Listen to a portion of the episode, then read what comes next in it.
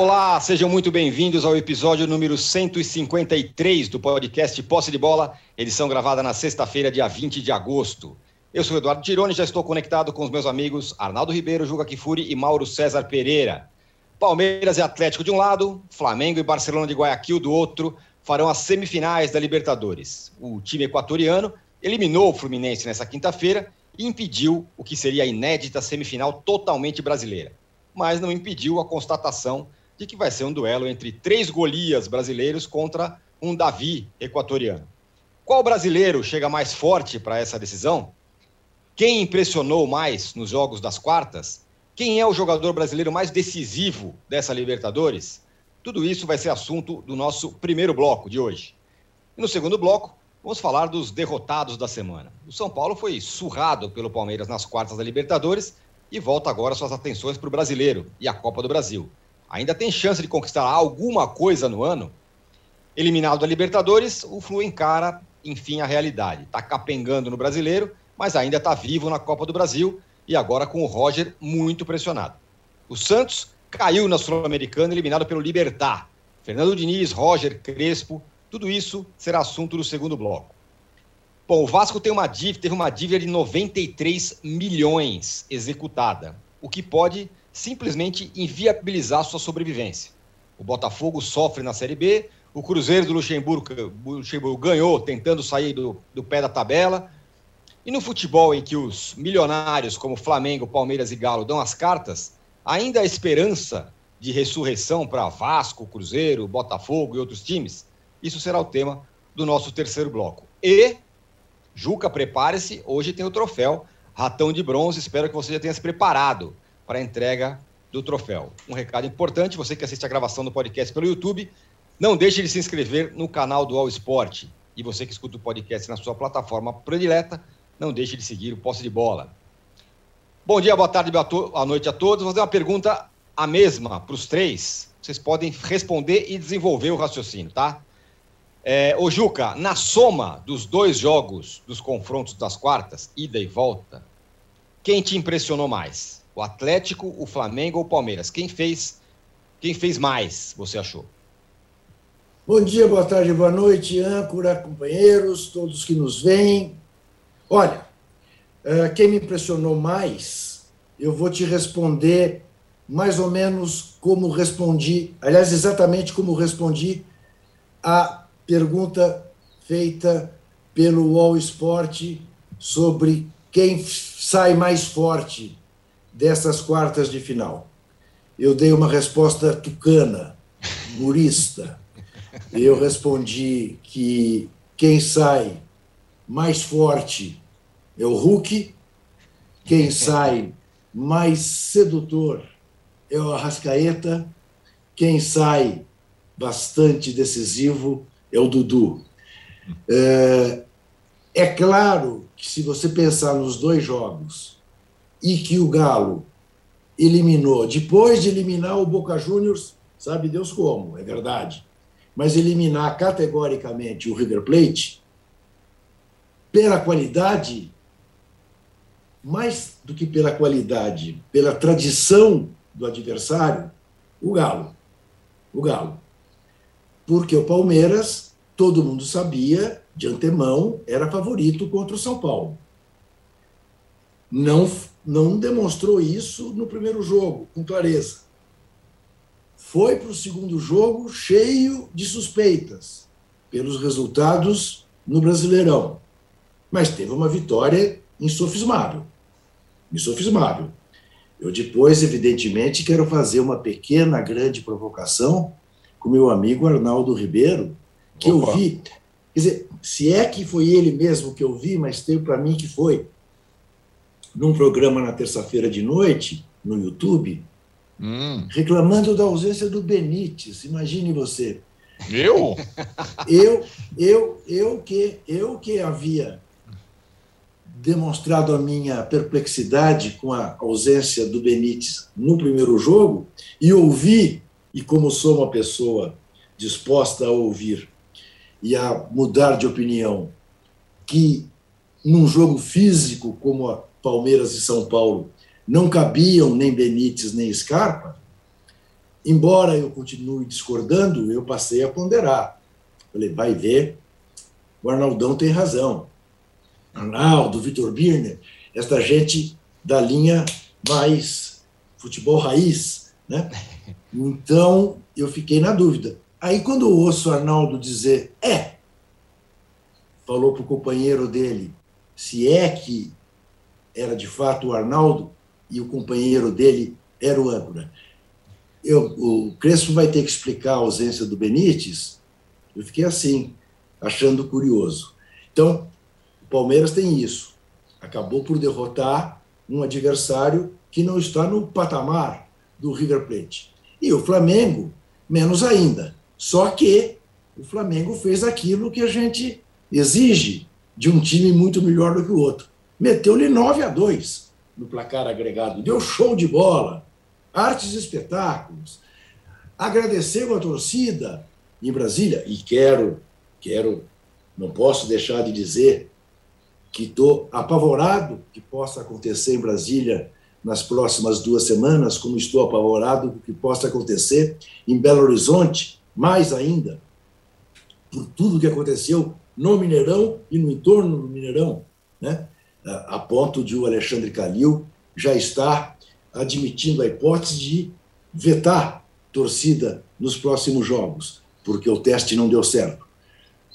Mas então, em resumo, eu diria, o Galo sai mais forte. O que, que isso significa para os encontros com o Palmeiras?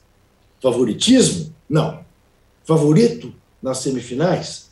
Classificado para a final? É o Flamengo. Desde que trate o genérico como se fosse o autêntico da Catalunha. Trate o Barcelona do Equador como se fosse jogar contra o Barcelona da Espanha. Se achar, entrar nessa vibe que estamos nós, os críticos e os torcedores, de que são favas contadas, corre risco.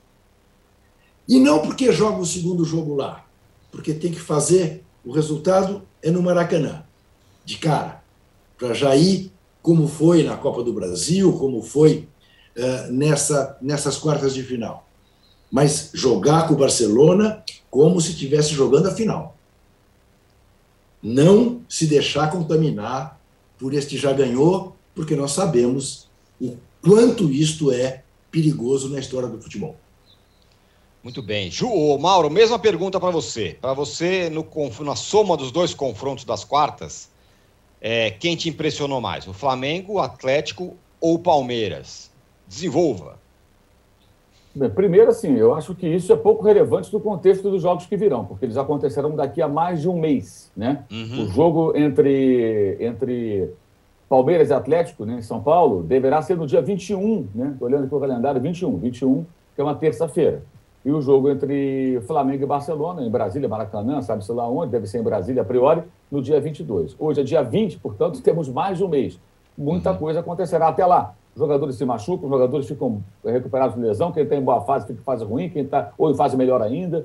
É, reforços vão chegar, então, muita coisa vai acontecer. Tem data FIFA. As, seleções, exatamente, vão jogar, que é a coisa maravilhosa. Teremos oito jogos opa, de seleção até o final do ano. Estou aqui esfregando as mãos para não fazer outra coisa. Para não que delícia. quebrar tudo aqui. que delícia. Já de manhã. Né? Oito jogos de seleção, é dose para javali furioso, como diria o Apolim. Agora, eu acho assim, que existem detalhes que têm que ser é, ressaltados. Eu até cheguei a dizer antes dos confrontos que o Olímpia era fácil, mas não era carne assada. Estava enganado. Era uma carne assada bem temperada. O Olímpia é muito ruim, é muito fraco. É, é... Agora, o Inter não conseguiu mostrar essa fragilidade e isso deixou um pezinho um pouco atrás, né? porque foram dois jogos 0 a 0 O Inter não conseguiu derrotar o Olímpia.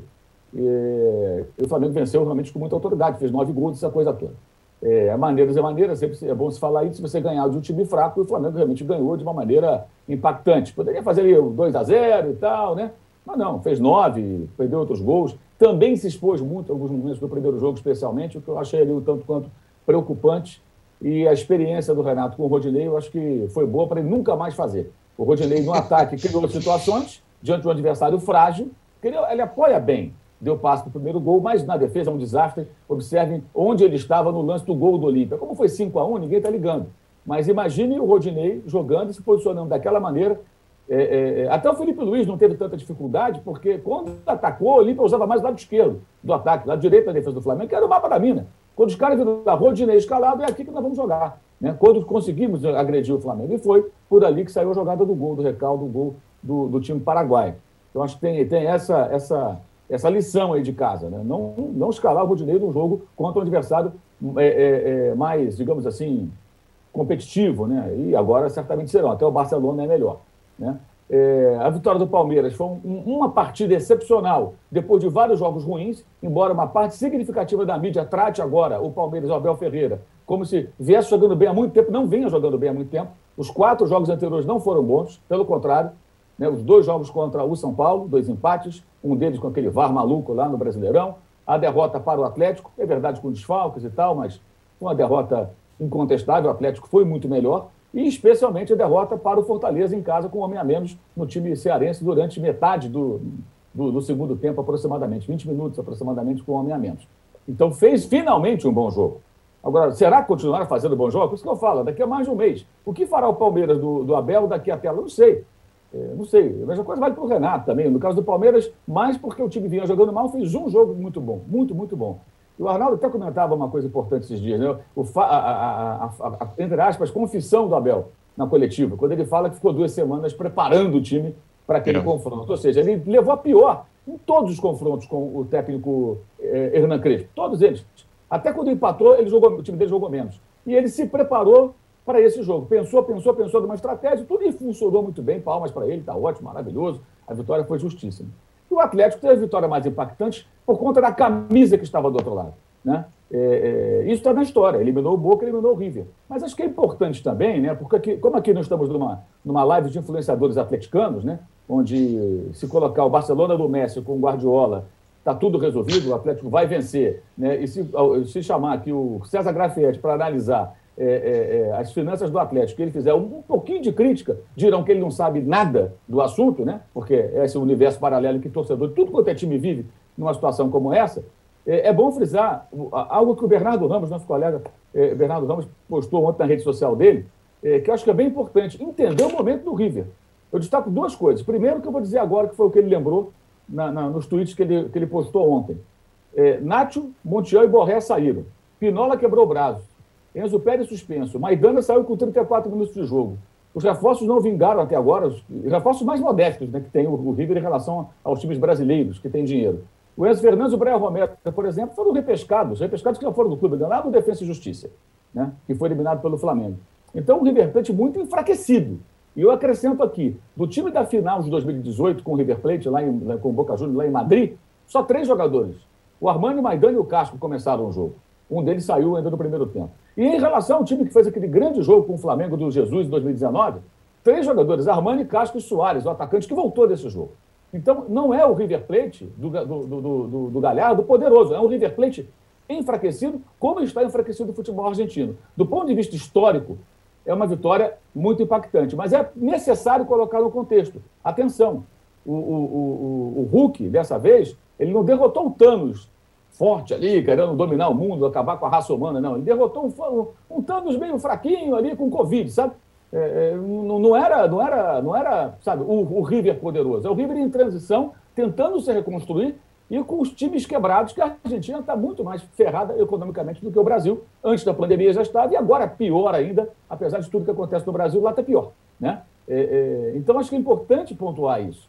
Não é tirar o brilho da vitória. Até porque a vitória do Atlético, na minha opinião, ela foi categórica, marcante, histórica, por quê? Soube explorar muito bem, o que, na minha opinião, também foi um erro do Galhardo. O Galhardo deu todo o campo para contra-ataque, para jogadas em velocidade, com espaço, como o Atlético queria. E o Atlético aproveitou. E aí você imagina, o Palmeiras vai dar esse, esse espaço? Não vai. Mesmo jogando em casa. Duvido eu dó que o Palmeiras jogue como jogou o River Plate. Plantado no campo do Atlético, uhum. finalizando, criando chances. O goleiro Everson fez boas defesas, foi tão elogiado. Por quê? Porque ele trabalhou, né? Mas muito, muito exposto. O River precisava de um gol, vai ser por 1 a 0. A estratégia, para mim, foi errada. É corajosa, mas quase suicida, né? E na prática foi suicida. E o Atlético passou o rodo. Então, em um mês, acho que muita coisa vai acontecer. Né? E o Palmeiras, hoje, não é o Palmeiras enfraquecido em relação às temporadas anteriores. Ele continua forte, como o Flamengo também, com, com, com muitos jogadores bons. Então é diferente o embate para o Atlético, é, e o Atlético mais forte também, é claro. É, é, e o Barcelona é o adversário mais fraco. O Flamengo tem é, um caminho muito mais fácil. O Flamengo, nessa temporada, não pode reclamar em nada da sorte de sorteios. Né? Tanto na, na, na, Copa do Brasil, onde pegou um time da quarta divisão, quanto times de Série A se engalfinhavam, e especialmente na Copa Libertadores. Pegou uma chave muito difícil, para mim, no dia do sorteio, achei a mais difícil, a chave que tinha ainda o LDU invicta no ano, a altitude de, de Quito, o Vélez era o melhor time da Argentina, e o próprio Lacaleira, se cai da chave do, do Atlético, que era fraca, ou do Inter, briga por vaga. Talvez até se classificasse. Mas na chave do Flamengo era o patinho feio ali, o mais fraquinho, que era o time do Voivoda há pouco tempo atrás do Lacaleira, é bom lembrar. Decantado e elogiado merecidamente com o Pablo Voivoda, Voivoda técnico do, do Fortaleza. Né? Agora, depois disso, não, o Atlético está pegando sua carne de pescoço, o Palmeiras pegou um time mais fraco, que foi a Católica, depois, na sequência, o São Paulo, um clássico, um jogo muito difícil. E o Flamengo está pegando um caminho mais fácil. Isso desde o, come desde o começo do mata-mata. O Defesa e Justiça não é um time tão desafiador, embora seja muito organizado. O Olímpia era o pior disparado dos oito. E agora o Barcelona é claramente o pior dos quatro sobreviventes. Então o Flamengo pode reclamar de nada. A sorte que o Palmeiras teve no passado, o Flamengo está tendo agora. Tem uma obrigação de chegar à final? Acho que sim. Acho que sim. Não é desrespeitar o adversário. Quem tem que falar isso são os jogadores, a gente tem que analisar. A diferença é muito grande. Como o André Rocha até escreveu no blog dele no UOL, é, o Flamengo vai ter que caprichar muito para ser eliminado pelo Barcelona. Mas se botar um saltinho alto, claro, pode ter uma flamengada aí, como tomou de quatro do Internacional outro dia. Muito bem. E aí, Arnaldo, mesmíssima pergunta para você. Melhor desempenho nesse no, no, no, na soma dos confrontos de Palmeiras, Flamengo e Galo? Bom, uh, os dois companheiros foram é, cirúrgicos nas suas análises. Eu acrescento o seguinte: para mim, particularmente, é, impressionou mais o Galo dos três. Digamos que dos outros dois eu já esperava, é, desde o início da temporada, a chegada à semifinal da Libertadores. Né? E acho que nessas questões de palpites não está ficando tão difícil, né? Nos últimos tempos a gente coloca Flamengo, Palmeiras e Galo, que está chegando, sempre, investindo. Então, não é mais um tiro no escuro. Você dar o, o, palpite de quem vai disputar o título brasileiro, título da Libertadores e tal. Você já tem uma grande chance de acertar se você for nesses três. É, e acho que desses três, o Atlético Mauro falou agora em parte do comentário dele, é o que teve, é, digamos, até agora, Libertadores mais desafiadora nesse aspecto, né? Aliás, é dos três quem vai decidir em casa porque fez a melhor campanha na fase de grupos e é aquele que teve no caminho Boca e River, né? Mesmo enfraquecidos nesse momento do futebol argentino é o que teve. Eu não consigo dissociar muito a eliminatória anterior dessa, embora elas tenham um intervalo razoável, assim como terá para semifinal. O Mauro já falou daqui a um mês. Então eu vejo assim, fase de grupos é um tipo de campeonato o mata-mata é outro, e o mata-mata você vai construindo casca ao longo do mata-mata, e o Atlético passou pelo Boca na Bacia das Almas, nos pênaltis, polêmico com aquela questão do VAR, mas passou muito bem do River, e eu acrescento um negócio nessa última partida, sem o Nátio Fernandes, né? O Atlético fez uma partida muito boa, o primeiro tempo é absurdo. Eu achei o primeiro tempo do Atlético sobre o River mais impressionante até do que a atuação do Palmeiras com o São Paulo. Isso sem, em tese, o seu principal construtor. Não fez falta alguma no jogo. O Atlético foi impositivo. O Nath fez o gol lá em Buenos Aires, suspenso não jogou, e o time com três volantes, bem entre aspas, massacrou o River no primeiro tempo no Mineirão. E aí tem os detalhezinhos da Libertadores. O Juca citou lá no início a questão da preocupação com a pandemia é, e com o público. A gente teve público fora do estádio em São Paulo, uma aglomeração absurda lá na, na Turiaçu, Palestra Itália. Teve mais ou menos público em Brasília, com, com a, uma capacidade reduzida, e teve praticamente público normal, entre aspas, no Mineirão. Isso faz diferença no futebol atual, né? No, na atmosfera. São detalhes que fazem a diferença. Tem discussão agora forte aqui na Série B, Tironi, com o Botafogo reclamando do Cruzeiro ter público e ele não ter, a tal da isonomia no futebol. Aqui, cara, como em qualquer lugar do mundo, aliás, foi assim também na Europa. Onde vai, então o Atlético também teve, digamos, esse essa vantagem. Ele teve praticamente a sua torcida normal no jogo contra o River, que fez diferença também. animicamente para o time. Mas eu acho que é o time que mais é, me impressiona, porque eu acho que é o time que mais evoluiu da temporada passada para cá. O Flamengo melhorou, é, o que já era bom, está se reforçando para melhorar ainda mais. O Palmeiras melhorou, a chegada do Dudu faz uma diferença, porque não tinha jogador diferente no Palmeiras, e o Dudu faz diferença. Mas o Atlético do Hulk, do Nath, agora do Diego Costa, etc e tal, foi o time para mim que mais evoluiu. Não por acaso lidera o brasileiro também. Então, daqueles três é, favoritaços, esse dá para falar tranquilo, né? não preciso nem arriscar o pescoço. Você vai ter que me perguntar depois qual dos três é favoritaço, aí é uma coisa mais difícil. Mas desses três é, gigantes, o Atlético, para mim, foi o que mais me impressionou nessa etapa. E acho que ele leva ligeiro favoritismo no confronto com o Palmeiras. Ligeiro. E, de novo, o Palmeiras gosta de jogar dessa forma sendo, digamos, o franco atirador. Já é, perdeu o duelo no Mineirão pelo brasileiro e com certeza o Abel está preparando, Mauro, aqueles estudos como anular o Galo, está para fazer a partida do ano do Palmeiras no confronto que é daqui a um mês. Sobretudo esse primeiro jogo no Allianz Parque pode ser decisivo para tirar esse pequeno favoritismo do Galo que eu acho que hoje existe. Muito bem, vou fazer uma outra pergunta para os três, é a mesma pergunta, mas antes só quero falar, Juca, Mauro e Arnaldo, que a gente comentou sobre isso ontem, eu e o Mauro e o Arnaldo, mas tem uma coisa curiosa nessa coisa né, do, dos, dos, dos eventos aí de esporte, de futebol com o público, que estão sendo chamados de eventos teste. O que é um teste como? Vamos, vamos ver se o pessoal pega mesmo o Covid lá. Bota todo mundo lá dentro, sem máscara, se abraçando. Vamos ver se a galera pega. Então o nome do negócio é evento teste, é sintomático. Mas é o que querem fazer em São Paulo, né? Em São Paulo, Brasil e Argentina. Brasil e Argentina vai ser um evento, um evento teste. teste. Não, é demais, já está né? decidido, já está decidido que o Grande Prêmio Brasil Interlagos vai ter Isso. público. Também. Evento teste. máxima. Evento agora, teste, gosto disso, né? Agora, a, a, Fórmula 1, se você disser para a Fórmula 1 que não vai ser do jeito que ela quer, ela é. te ameaça de todas as maneiras. Então, Exatamente. Tem, tem, vai ter que ser assim, porque as corridas estão sendo disputadas com o público, né? Não Exatamente. Importa. Isso aí é Exatamente. é assim, os países, as cidades se curvam à Fórmula 1, né? Exato. A todas as exigências que são feitas pelos cartões da Fórmula 1. Sempre foi assim. Até caso, nesse caso específico aí, pouco importa a situação de cada país. É verdade. Bom, a minha pergunta é a seguinte agora, também ainda, claro, sobre os, os times que avançaram, os brasileiros que avançaram a semifinal da Libertadores. Qual jogador brasileiro, Juca, é... foi o mais decisivo até aqui na Libertadores? Desde o começo, pode ser. Ah, sem dúvida nenhuma o Hulk. Sem dúvida nenhuma o Hulk. É claro que você pode dizer, puxa, mas o Gabigol está fazendo gol das mancheias, né? O Bruno Henrique tá, voltou, o Everton Ribeiro está voltando. O Arrascaeta não é brasileiro, então não posso citá-lo, porque é quem mais tem me encantado no Flamengo.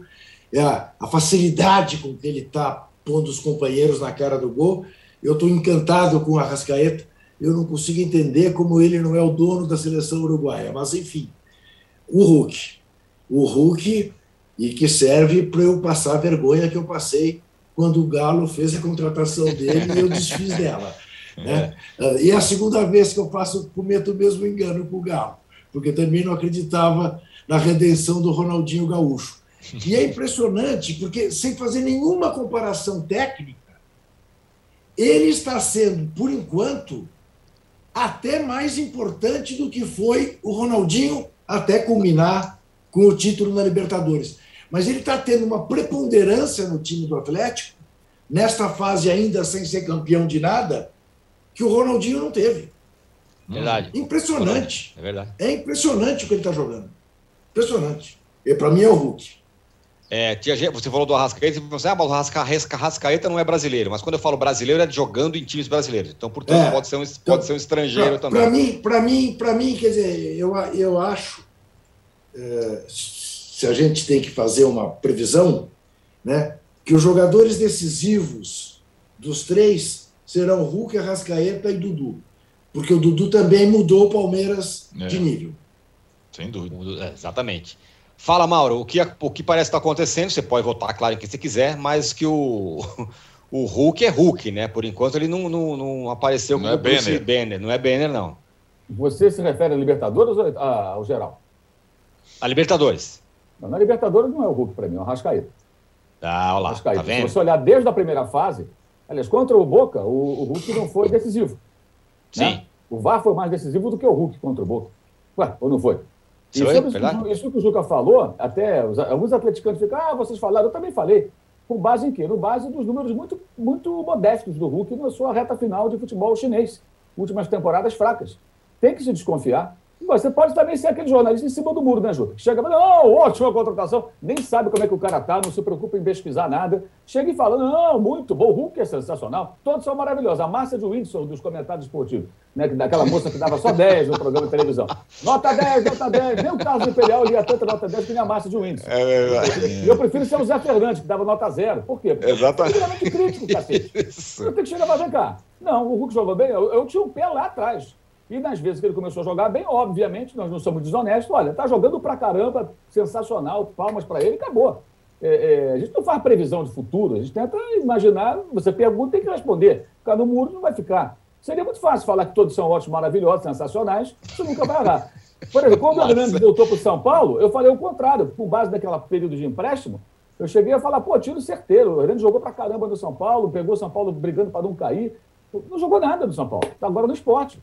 Entendeu? É, é, é. assim. Agora, você tem que dar opinião, né? É, e o Hulk, nós já aqui inúmeras vezes, tem jogado muito bem. Mas eu acho que na Libertadores, ao contrário do brasileiro e até a Copa do Brasil, o Hulk não tem sido tão decisivo. E esse protagonismo do Hulk, eu acho que ele, ele, ele também faz parte de uma outra questão. Se você comparar com o Flamengo, o Flamengo tem um time acertado em que Arrascaeta, Bruno Henrique, e Gabigol, por exemplo, eles já têm muito entrosamento, então eles dividem o protagonismo em um jogo ou outro. O artilheiro do, da competição é o, é, o, é o, Gabigol, do brasileiro, do brasileiro é o Bruno. Né? Então, assim, os caras eh, já se conhecem. O Hulk caiu num time sem conjunto, teve uma tretinha lá com o Cuca no começo, que eu achei até que o Cuca estava com a razão, porque ele não estava ainda na ponta dos cascos, né? É, o, o Cuca estava lançando aos poucos e tal, ele reclamou publicamente, acho que ele foi muito mal ali. Eu acho que ele não, não agiu legal com o técnico, ele tinha que ter conversado com o técnico, não dando entrevista. E era o começo de tudo. Claro que o, que o Cuca iria escalá-lo, me parece, né? mas estava tomando certo cuidado, porque ele não estava bem de fato. No momento que ele entrou mais em forma e tudo, ele começa a decidir, porque o time não tinha um jogo coletivo, que agora começa a aparecer. Não por acaso, Savarino decidiu os jogos contra Flamengo e contra Palmeiras, e o Zaratio, né, que era até reserva, decidiu esse jogo agora, fazendo esses gols contra o Rio, o primeiro belíssimo, com uma quase bicicleta. Então começa a dividir o protagonismo porque o time começa a se acertar, o Cuca vai conseguindo fazer o time evoluir, ele passa a depender menos do Hulk. Então eu acho que o, o brilho do Hulk individual foi muito também em função de jogar numa equipe sem, ainda sem conjunto e que vai se acertando. Porque uma outra coisa que outro dia eu li o Atlético, ah, você falou que o Atlético dependia do Hulk, olha aí o fulano. É claro, pô, o time, o time evolui e passa a depender menos. Tem vários bons jogadores, meu Deus do céu. O que, é, o que você fala em janeiro não vai ser obrigatoriamente o que vai estar acontecendo em agosto. As opiniões mudam em função dos fatos, é óbvio. Só uma mula vai ficar temando e falando a mesma coisa a vida inteira, vendo que as coisas estão se modificando. Por isso que eu fiz a ressalva no começo. Qualquer opinião que eu te dê agora pode ser completamente diferente daqui a um mês. Um mês. E os caras vão jogar várias partidas até lá. De Libertadores, de Copa do Brasil, menos o Palmeiras, que já foi eliminado, e de, e de Campeonato Brasileiro. E muitos desses jogadores, vários do Atlético, inclusive, vão jogar pelas suas belíssimas seleções nacionais. E no meio disso tudo tem jogador que se machuca, jogador que entra em uma forma, jogador que está mal, que se recupera. O Zarate há um mês, alguém diria? Então, o Zarate vai entrar e vai colocar o Galo na semifinal da Libertadores contra o River Plate com um gol de bicicleta, quase isso. Ninguém diria isso. Aposta aí, não, não, aposta nem um centavo. O Zarate não está jogando bem, fica no banco. E, e, e, o detalhe, eu até, uma coisa que a gente falou lá atrás, me perguntaram na época sobre o Zarate, que ele veio do Racing, né? Falou, ele desarma, participa muito do jogo. Ele fez quatro desarmes e três interceptações e dois gols nesse jogo. É um moleque que participa Sim. muito do jogo. Um jogador bem interessante. Mas a adaptação é difícil. Ele chegou para trabalhar com o São Paulo. O São Paulo meteu o pé, foi para a França. Chegou o Cuca, é outro técnico. Não conhecia, de repente, o jogador direito. Vai conhecer aos poucos, o que é normal, trabalhando com ele. E aí vai treinando, vai percebendo onde se sente melhor. O Atlético ainda é um time sendo montado. O Palmeiras já tem uma estrutura há mais tempo eh, feita, eh, estabelecida, né? E o Flamengo mais ainda, né? apesar da troca de técnicos, porque O Flamengo não troca de técnico, gente, mas as mudanças na forma de jogar são muito sutis. É um Rodinei ali para viver perigosamente, é o Felipe Luiz jogando um pouco mais preso, hora o Renato soltando ele um pouco, é o Gabigol saindo mais da área agora, mas o funcionamento da máquina ali é mais ou menos o mesmo, desde o tempo do Jesus.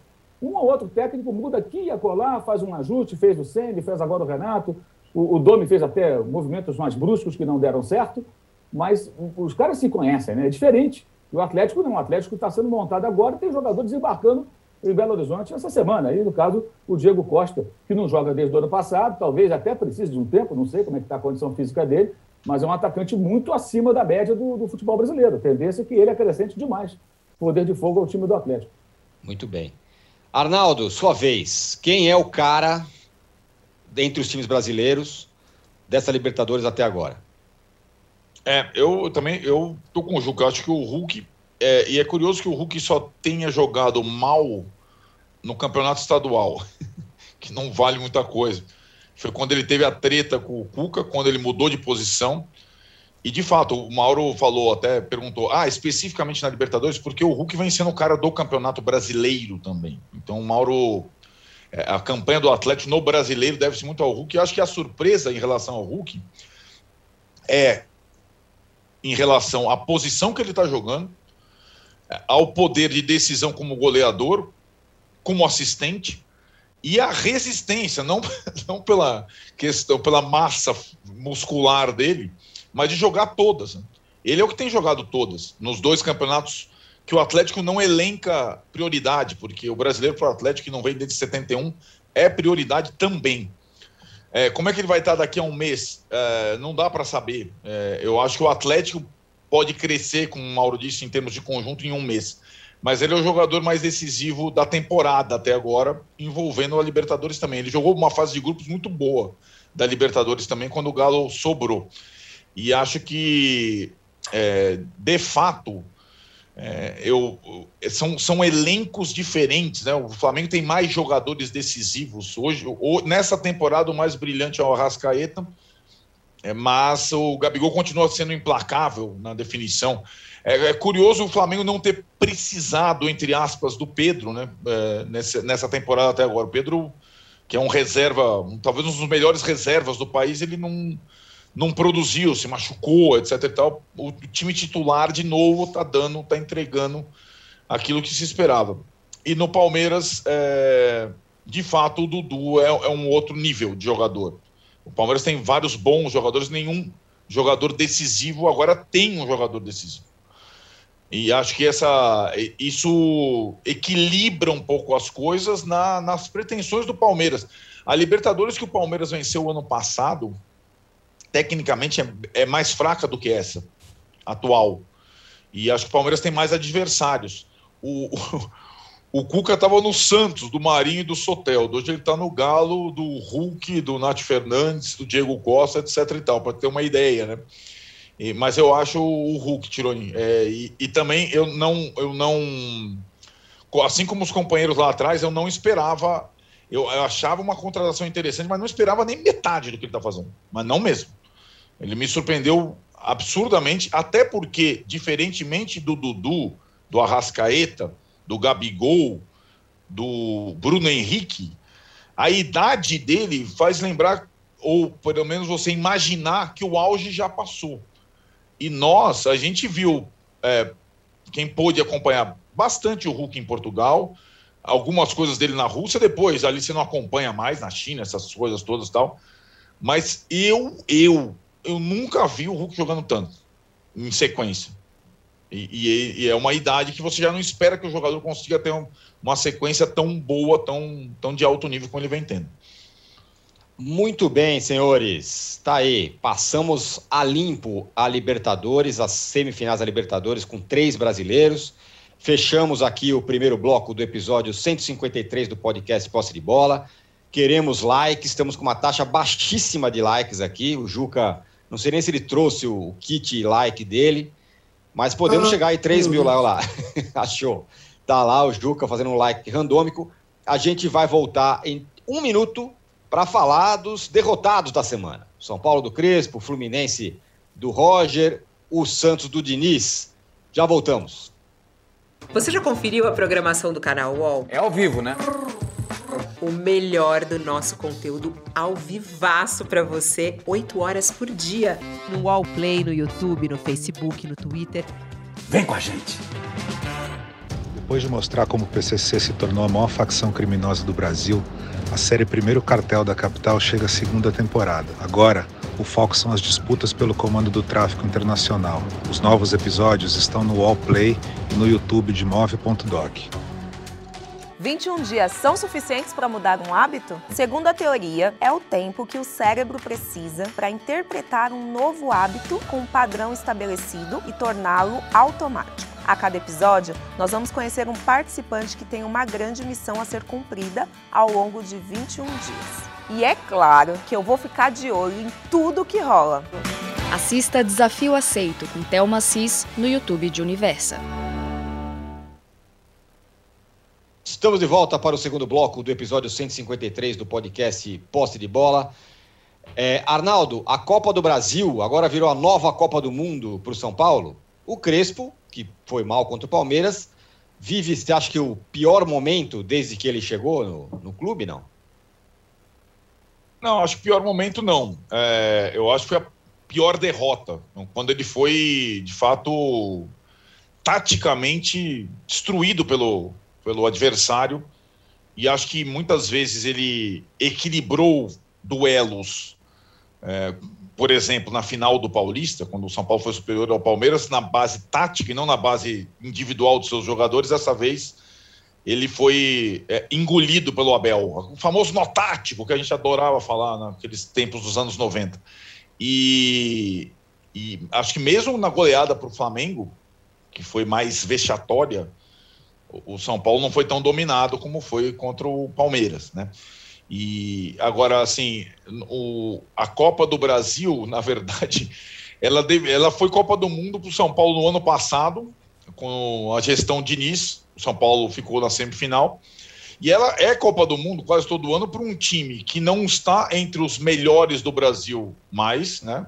Ele está abaixo de Flamengo, é, Atlético e Palmeiras e é um torneio que o São Paulo nunca ganhou. Então ela deveria ser mais Copa do Mundo do que o estadual. Agora, ela é um torneio muito difícil, a partir pelas eliminatórias é, definidas pelo sorteio Fortaleza.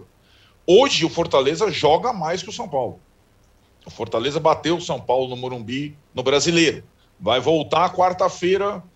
A Copa do Brasil é bem diferente agora com esse com essa ajeitada do calendário. Você joga na quarta-feira ou quinta-feira e depois você decide só em 15 de setembro, em um mês. A volta. E aí tem uma parada para quem tem jogador convocado, no caso do São Paulo. Que, que é uma parada, é o time que mais pede parada. Se você parece aquele. Você está na cordinha do ônibus lá antiga, puxando. você está pretendido a parada desde o ponto inicial, você vai parar só no ponto final. E para o São Paulo, sobretudo com essa questão é, física de lesões, essa parada é, vem muito boa hora, desde que ele faça uma primeira partida boa na quarta-feira que vem, contra o Fortaleza. E acho que é, é parelho. Eu vejo a situação da temporada do São Paulo muito parecida com a situação do Fluminense. São praticamente idênticas, né? Os dois encalacrados no brasileiro, os dois eliminados na Libertadores na mesma fase os dois na Copa do Brasil, mas estão até na mesma chave, entre aspas. E o Fluminense pega o Atlético, São Paulo pega o Fortaleza. É, e as possibilidades de título, elas têm possibilidade de título na Copa do Brasil, mas eles não estão entre os favoritos da Copa do Brasil. A não ser que Atlético deixe um pouco de lado, Fortaleza escorregue, o Flamengo deixa um pouco de lado. Então pode ser, pode ser, pode ser, pode ser. O que eu acho de diferente entre São Paulo e Fluminense é que o elenco do São Paulo se conseguir resgatar jogadores mais forte do que o elenco do Fluminense. E os dois se reforçaram bem em relação à temporada passada, bastante. São Paulo e Fluminense. E também vejo o Crespo numa situação diferente da do Roger. O Roger parece não ter crédito nunca, né, Tino? Então, assim, qualquer. Aí, para mim, o Roger está mais é, próximo ao Diniz, para falar dos eliminados, em termos de contestado. O Crespo tem um crédito, foi campeão, tirou o São Paulo da fila, tem feito um, um trabalho. O, o, torcedor do São Paulo é, tem a hierarquia é, de, de, críticas. Jogadores, Daniel Alves, departamento médico, vai passando por um. O Crespo vai lá em 25 no alvo do torcedor. Né? O Roger não. O Roger está meio na proa. Então acho que vejo essa diferença e, e vejo as chances. A Copa do Brasil não é, é, é, assim aquele torneio prioritário dos principais. E essa é a chance de São Paulo, Fluminense e, e, e os demais. Talvez o Santos ali pelo outro lado da chave. Né? É, é mais pelo, pela concentração de esforços dos favoritos em outras frentes do que propriamente é, do poderio. Né? É, é, quase um, um, segundo escalão, digamos ali, de clubes, porque também a Copa, como é em todo lugar do mundo, não é o torneio prioritário em relação ao campeonato nacional e ao campeonato internacional, que é a Libertadores. Né? Agora, o Mauro, no jogo de, dessa quinta-feira contra o Barcelona, o Roger já estava meio pressionado e tudo bastante pressionado, torcida, parte da torcida reclamava muito dele. E ontem o Fluminense foi meio decepcionante, né? É, precisava ganhar, em nenhum momento pareceu com a energia ali para incomodar o, o, Barcelona, perdeu e a torcida está caindo de pau no Roger. É, isso já vem de algum tempo, agora se acentua, acho que ele tem evidentemente ali uma responsabilidade. Ele preparou o time do Fluminense para ser basicamente chamado time reativo, né? É um time que joga sem pouca posse de bola, ontem não tinha jogadores de velocidade, e o adversário, o Barcelona, foi um time muito, muito frio até. Porque tinha vantagem pequena, era vantagem do empate. Toma um gol, né, perde de 1 a 0, de repente fica na obrigação de buscar o resultado, mas não. É, é, jogou fechado, mesmo em casa, ao contrário de outras aparições nessa, nessa Libertadores. Deu a bola para o Fluminense e a mensagem era: vire esse Fluminense. O Fluminense ficava ali com a bola, trocando passos, mas pouco ameaçava. A única finalização do Fluminense, até tomar 1 a 0 foi a bicicleta do Ganso isso. quase foi gol. O Murray, lá, o goleiro, fez uma defesa lá na, no chamado último andar. Ele quase fez um golaço de bicicleta. Ele não estava jogando mal, não. Estava arriscando alguns passos mais verticais para encontrar um companheiro em condição. Que fase, né, Mauro? O cara titular, enfim, é. quase faz um gol de bicicleta, fratura o braço. É, parece que foi na altura do punho, né? Ele se apoiou, é. parece, no chão, coitado, saiu chorando, deve estar doendo barbaridade até agora. É, mas ele não estava até jogando mal, não. Não estava fazendo uma grande partida. Mas ele é o cara que estava tentando ali coordenar o meio-campo e arriscando alguns passos. De repente, acha um Fred da vida ali, um Iago Felipe, que depois estava machucado, na cara do gol e o Fluminense faz 1 a 0 Mas o Fluminense não trabalhou por esse 1 a 0 O Fluminense não, não espetava o adversário. E o Barcelona fez a partida abaixo de outros jogos desse time equatoriano, na minha opinião. Eles venceram todos os jogos em casa, até esse empate de ontem. Quase venceram também, né? Como quase venceram no Rio. O gol do Fred de pênalti aconteceu também no último minuto ouvi isso nos dois jogos. O Fluminense, no jogo do Maracanã, atuou com um homem a mais e tomou a virada. Então, é evidente que o Roger tem uma responsabilidade, jogadores e tudo é, também, é, mas o Fluminense vem numa fase muito ruim, quatro derrotas seguidas no Brasileiro. Essa última, tomando dois gols nos acréscimos e tomando de quatro do Internacional, um jogo que estava ali no empate 2 a 2 até não jogava nem, nem uma mapa. Você achou que foi pênalti no Fred, Mauro? Não, acho que Também não. não. Também, eu também não. Aquilo ali seria é pênalti para quem tem aquela mentalidade de arbitragem brasileira, né? É um encontrão, né? O Riveiros dá um salto né, para brigar com, a, com o Fred pela bola, só que a bola vai na mão do goleiro, o Burray já sai da defende, já morreu a jogada. Se for dar pênalti a cada encontrão ali de trombada, pelo amor de Deus, vai ser o campeonato de pênaltis, né?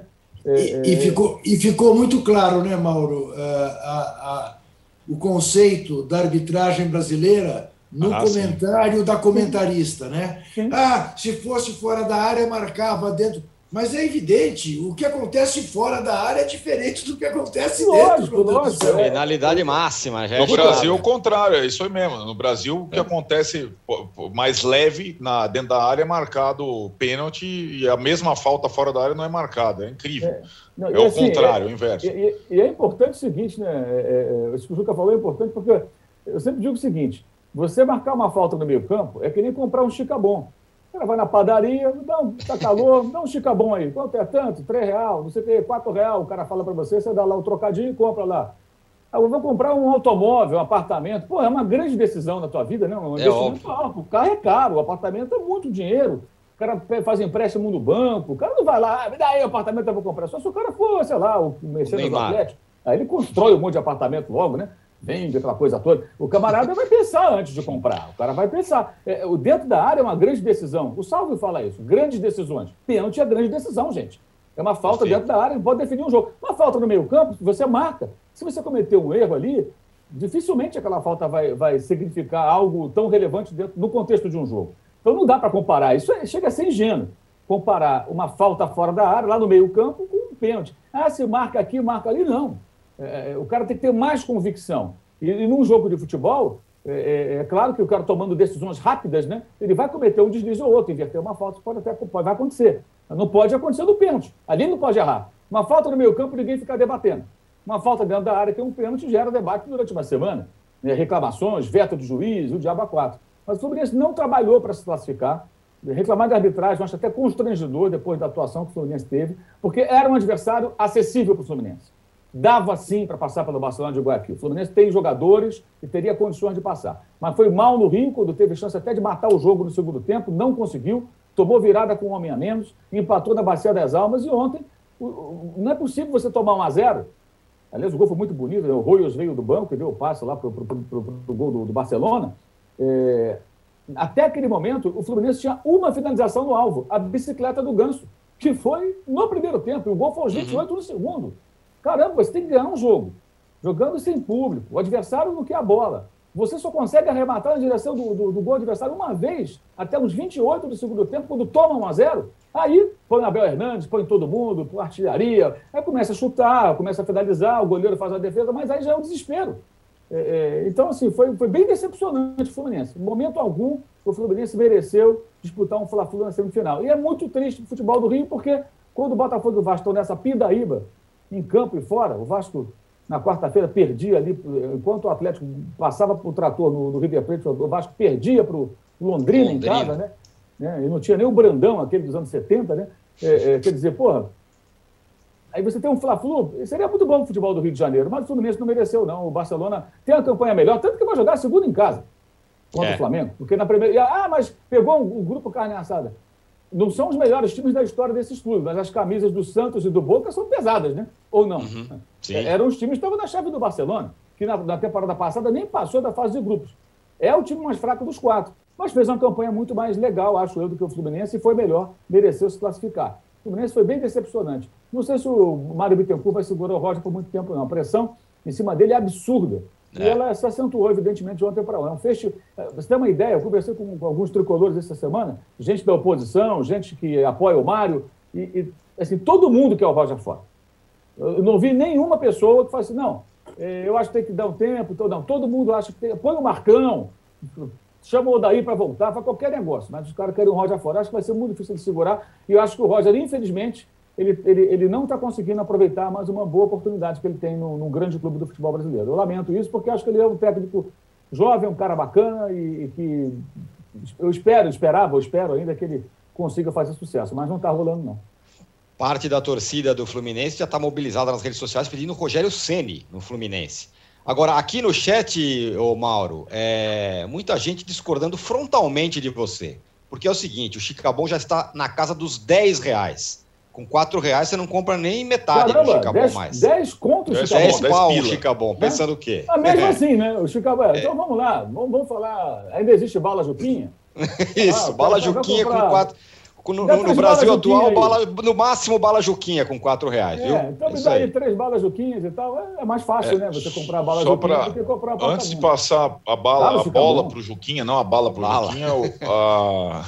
o, o Juca, confirmada a bala Juquinha, não, bala Juquinha do... não, foi, não, foi, não foi uma indireta para você, não. Que a bala não, é esse. não. E a bala, a bala Juquinha confirmada a fratura. É ótima, claro. Uma delícia, diga-se Acabou de ser confirmada a fratura no braço do Ganso, por isso que eu falei, ele vai passar por uma cirurgia. E o, e o Iago também desembarcou, também saiu machucado, desembarcou na cadeira de rodas. O Fluminense perdeu dois jogadores importantes. Putz. Machucados pela. E o Fluminense está ali nas, perto da zona isso, do rebaixamento. Está ali, exatamente. E tem o Galo pelo brasileiro, além é da isso. Copa do Brasil. Rapaz. É. O Iago Felipe, para mim, é o melhor jogador do Fluminense. É, então. Assim, o, é o mais regular. É um cara que sempre joga bem. Ele é um não é, uma, não é o melhor, expressão melhor, ele, ele é o mais importante na temporada, para mim, no time do Fluminense. Muito bem. Ô, Juca, você, que é dono das organizações Balas Juquinha, é...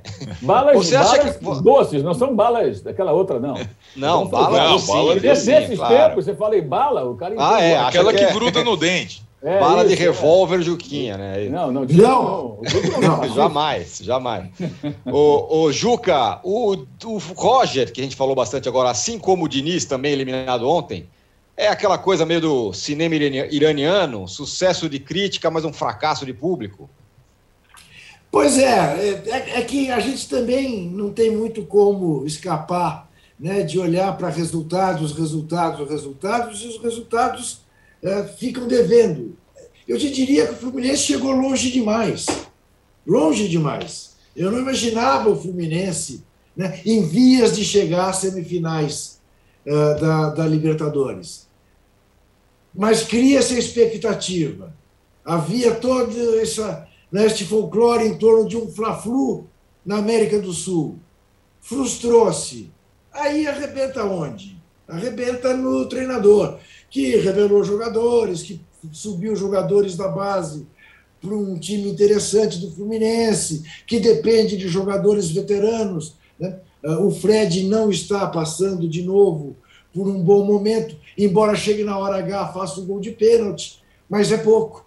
Né? Foram significou pouco fazer os dois gols de pênalti que fez ah, nos acréscimos. E aí não tem muito jeito, quer dizer, eu te diria, eu não sei se é cinema iraniano, mas no mínimo, por enquanto, nesse começo de carreira dele como treinador, tem-lhe faltado a fortuna, a sorte, que já faltou para outros que um belo dia se transformaram em, em- em treinadores vitoriosos. Mas ele está precisando ganhar alguma coisa importante e não tem conseguido. Muito bem. Ó, fechamos aqui o segundo bloco do episódio 153 do Você vai podcast. chamar o intervalo? Vou, Eu queria fazer um protesto e uma observação. por favor. A observação é como Arnaldo Ribeiro tem contribuído para a renovação do vocabulário brasileiro. Porque depois do favoritaço, temos o alvivaço, tá certo? Do nosso. É, É, da nossa é, Fabiola rapaz. Cidral, da nossa Isso. Agora, o protesto é contra o UOL e você, âncora, é que nos representa. Ah, Porque antes eram 30 segundos sim, é de verdade. intervalo, agora um minuto. É, um minuto rapaz. Aonde isso vai parar, É. ou não é? É, que em vez de nos darem mais tempo, estão nos tomando tempo. Exatamente. Precisamos de fazer um tempo, tempo de arte, não é isso que fala? Tempo de Tempo arte. de Isso, tempo de arte. Ainda mais agora que, que. você, que você encaminhe o protesto com assinaturas de Mauro, ah, e, Mauro César e de Arnaldo Ribeiro. Mandarei, pode ter certeza. Ok. Ainda mais que no terceiro bloco a gente tem muito para falar. Vai falar do Isso. Vasco, a gente tá falando dos milionários, Flamengo, Isso. Atlético, Palmeiras. Tem o outro lado da moeda. O Vasco é, teve uma dívida executada de 93 Isso. milhões. Pode simplesmente inviabilizar o clube de quinta maior torcida do Brasil, quarta, quinta. É, vamos falar sobre isso no próximo bloco. E o Juca já está ilustrando o ratão de bronze, já está na mão dele. O ratão de bronze que vai será entregue ao fim desse episódio. Então, portanto, voltamos em um minuto. Você já conferiu a programação do canal UOL? É ao vivo, né? O melhor do nosso conteúdo ao vivaço pra você, 8 horas por dia. No UOL Play, no YouTube, no Facebook, no Twitter. Vem com a gente. Ideias, uma série de entrevistas em vídeo do UOL. Com grandes nomes, experiências, incômodos, propostas e soluções. Assista ao Ideias no YouTube do UOL. Você chamar alguém de João de Deus, ele era tratado como Deus essa demanda humana por respostas, por alguém que cure, que tenha parte direta com Deus. As pessoas tratavam ele como se ele fosse Deus. Ele João de Deus, o novo Chico Xavier, todo poderoso, mesmo eu fui. Se sentir no lugar de poder isso significa estar num lugar onde você pode tudo com o outro. Talvez em algum momento ele tenha passado a acreditar ele mesmo também que ele fosse Deus. Assista ao documentário sobre João de Deus no YouTube de Movidoc. Muito bem, estamos de volta para o terceiro bloco do episódio 153 do podcast Posse de Bola. É, ô Juca, o Vasco teve uma dívida aí de 93 milhões, 93 milhões executada, o que pode praticamente simplesmente inviabilizar a sobrevivência do clube, por incrível que pareça. Minha pergunta é: Você ainda acredita que nesse futebol, em que a força da grana é absolutamente determinante, e a gente está vendo isso claramente nas semifinais da Libertadores, é, você ainda acredita que, por exemplo, Vasco, Botafogo, Cruzeiro, um dia vão se recuperar? Ou eles serão aí definitivamente meio moribundos, meio ex-grandes? Riscos existem, né? Que se transformem nisso. Né? Acrescente aí o Santos, né? É, com torcidas menores do que o Corinthians, né? mas que está com uma dividaça. Né? É, eu acho que a solução está na aprovação, né, recém-aprovada lei da Sociedade Anônima do Futebol, que permitirá a investidores com cabeça de empresários, de executivos, administrar clubes com essa tradição e mais do que com essa tradição. Porque tradição a Ameriquinha também tinha e desapareceu, a portuguesa também tinha e está desaparecendo. É, massas torcedoras. Não é possível que um empresário competente não saiba que investir no Vasco, apesar da dívida do Vasco, com a massa torcedora que o Vasco tem, em quatro, cinco anos de boa gestão, ele recupera o que ele investir e passa a lucrar. Agora, para isso é preciso botar em execução essa legislação. O presidente da República ah, vetou alguns artigos que são fundamentais do ponto de vista da tributação e que afastam o empresário que queira assumir essas dívidas para pensar no futuro. Há uma expectativa de que o Congresso Nacional derrube os vetos do presidente. Tomara que isso aconteça. E abre-se uma estrada para a recuperação desses clubes.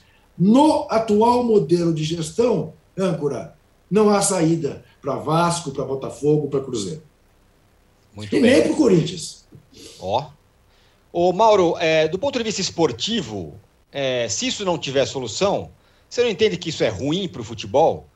Porque o que acontece agora, o Vasco sai de cena, o Cruzeiro, o Botafogo, mas não é que tem outros times se colocando é, no lugar deles. Ah, mas o Fortaleza está indo muito bem, os nordestinos. Tá, mas não estão no lugar que o Vasco esteve de, de potencial de torcida e tudo mais. Ou estou errado? Não, né? Mas é, esportivamente estão ocupando o espaço deixado por esses aí que não conseguem se, é, se manter, sustentar posições é, na primeira divisão, onde, onde estavam, onde, historicamente, né? Estiveram durante muito tempo.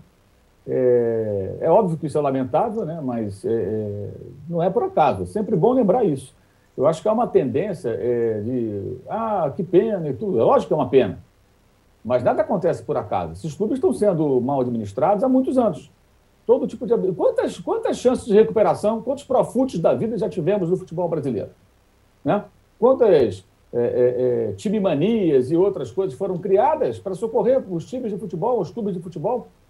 E os caras continuam errando, errando, errando, errando. Até hoje tem gente que está fazendo, é, é, é, se envolvendo em aventuras e com a chancela de boa parte de suas torcidas. Então, não é, não é casual. O caso do Cruzeiro não é por acaso. Né? E, e, e assim, é bom lembrar que, em alguns casos específicos, para ficar no exemplo do Cruzeiro, o Cruzeiro ganhou títulos com times que ele não podia sustentar, tanto que de, uhum. de uma hora para outra não teve mais. O Vasco ganhou uma Copa do Brasil em 2011, né? e foi a, a, a sonhou com a Libertadores, duelou com o Corinthians, poderia ter sido campeão da Libertadores. O confronto Corinthians e Vasco 2012 é tão equilibrado, que é decidido com aquele gol do Paulinho, que poderia ter tirado o Vasco. Se não fosse o caso defendendo a bola do Diego Souza, o Vasco poderia ser campeão. Não, ele não era final. Mas, pela maneira como o Vasco competiu com o Corinthians em vários momentos naquela temporada, é óbvio que o Vasco tinha time para ser campeão. Agora, o Vasco tinha dinheiro para ter um time campeão da Libertadores? Não, não tinha. Tanto que no ano seguinte começa uma debandada de jogadores e começa é, começa não, é retomada a grave crise. O presidente era o Roberto Dinamite, o maior ídolo, o maior artilheiro da história vascaína. Então, assim, é, é má gestão, gente. O Cida foi no Botafogo, aqueles jogadores que o cercavam nos tempos do Maurício Assunção, para citar alguns momentos, entre tantos outros de má gestão desses clubes. Então, não é por acaso. Então, se estão comendo o pão que o diabo amassou, é uma pena, eu acho lamentável. É óbvio que isso não acho isso bom, não torço para que isso aconteça. É, até a gente trabalha com futebol, não quer ver grandes clubes indo para o espaço, muito pelo contrário. Mas é sempre bom lembrar que não é por acaso. Porque senão fica parecendo assim, ah, o, o, o Atlético é um caso diferente. Mas o Palmeiras e o Flamengo, que estão aí na Libertadores e tudo, ele, ele, eles andam com as próprias pernas. O Palmeiras não é dependente do seu patrocinador a ponto de que se sair amanhã, o Palmeiras não, não vai sair, a tendência é que fique cada vez mais. A Leila se tornando presidente, claro. Mas o Palmeiras, o Palmeiras tem uma, uma, uma estrutura, tem uma capacidade de arrecadação é, importante mesmo sem a Crefisa. Pode ter um outro patrocinador que seja menor e conseguir manter um bom nível de, de arrecadação, tendo boas equipes e tudo. É um clube que está hoje equilibrado. E o Flamengo passou por todo aquele processo. E esses clubes, ao contrário. Né? É, é o contrário. Então, assim, não é por acaso. É sempre bom lembrar, porque senão fica parecendo assim, coitado, que pena e tal. É uma pena. Mas não é por acaso. E o uhum. torcedor que hoje, nos tempos atuais, com balanço, com informação que circula, ao invés de ficar atento a isso e questionar, aplaude quando o dirigente faz, mete os pés pelas mãos, contratando Deus e o mundo e tudo mais, acha legal, esse torcedor é sócio no, no, no crime. Ele, ele, é cúmplice. Por é. omissão é. e por incentivo a esse tipo de comportamento dos gestores dos seus clubes. Perfeito. É uma pena, mas o castigo é merecido. Uhum. Procuraram e encontraram. O Arnaldo, o Cruzeiro, que está nesse bolo desses times que estão aí completamente encalacrados, Venceu aí uma com o Luxemburgo, já teve lá o Luxemburgo falando, tá tentando só tirar o pescoço da lama, né? É, já tem um discurso aí otimista de fazer o melhor turno, talvez chegar em cima. Tem 12 pontos de diferença pro G4. O, não é que o Cruzeiro colocou a cabeça para fora. É, tá, tem assim, dois pontos acima da zona de rebaixamento e 12 pro G4. Hum. Ainda é uma luta mais embaixo do que em cima. Mas aí tem, né, Tironi? Primeiro jogo do segundo turno contra Confiança no Mineirão, com o público, tem aquele Aue. De qualquer forma, o time deu algum sinal de reação. Eu acho que o sinal de reação, é, e se você analisar os três é, que estão aqui sempre na pauta, é, gigantes que caíram, Botafogo, Vasco e Cruzeiro, o mais regular deles tem sido, e o que se menos esperava tem sido o Botafogo, né? Na, na competição. Eu, eu, acho que o Cruzeiro ainda. É, o Luxemburgo já viralizou nas suas, é, nas suas preleções de rede social de novo, ganhou do Náutico nos aflitos, mas ainda tem um caminho longo, longo. E tem essa polêmica envolvendo Botafogo e Cruzeiro da tal falta de isonomia. Porque no brasileiro da Série A tem essa discussão de voltar, entre aspas, todo mundo com o público em algum momento e na Série B, o Cruzeiro conseguiu no STJD uma liminar que lhe permite colocar público nesse jogo da volta do segundo turno contra o Confiança. Mas eu acho ainda que é muito. Vai vencer o Confiança primeiro, se solidificar ali no meio da tabela, para depois, quem sabe, mais na frente, falta um turno ainda, eu sei. Pensar, sonhar com a questão do acesso. Está muito longe, gente. São 12 pontos. Não é pouca coisa, não. Muito bem. Juca, algum mês mais esperado na sexta-feira, para quem vai o troféu Ratão de Bronze desta semana. Depois eu tenho um recado importante para você, viu? E para todos vocês. Fala. No, mesmo dia em que, no avião de 250 milhões do senhor Rubens Menem, chegava a Belo Horizonte o centroavante Diego Costa, completava-se 38 dias de uma greve de funcionários da NRV em Campinas porque não apenas faltam equipamentos de proteção e a Covid bateu dura lá, como até papel higiênico falta na obra.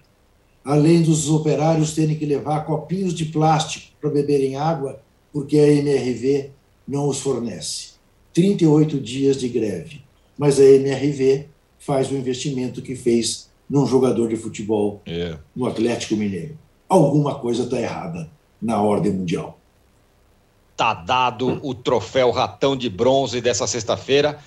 Bom, ficamos por aqui no episódio 153 do podcast Posse de Bola. Um recado para você, Juca. O nosso chefe, o Antoine, acaba de me falar assim que a sua seu pleito será atendido.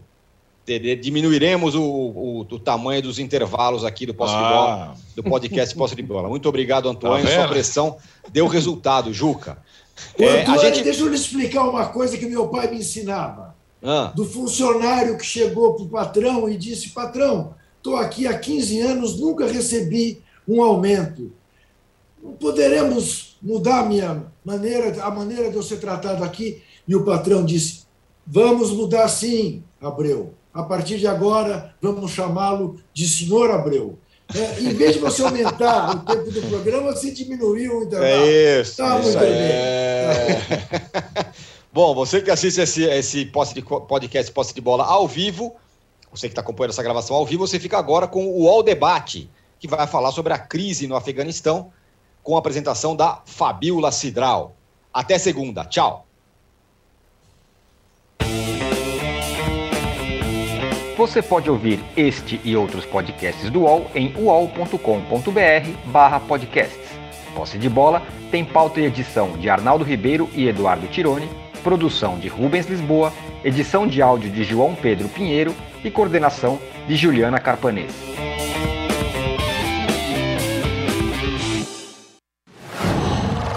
Qual?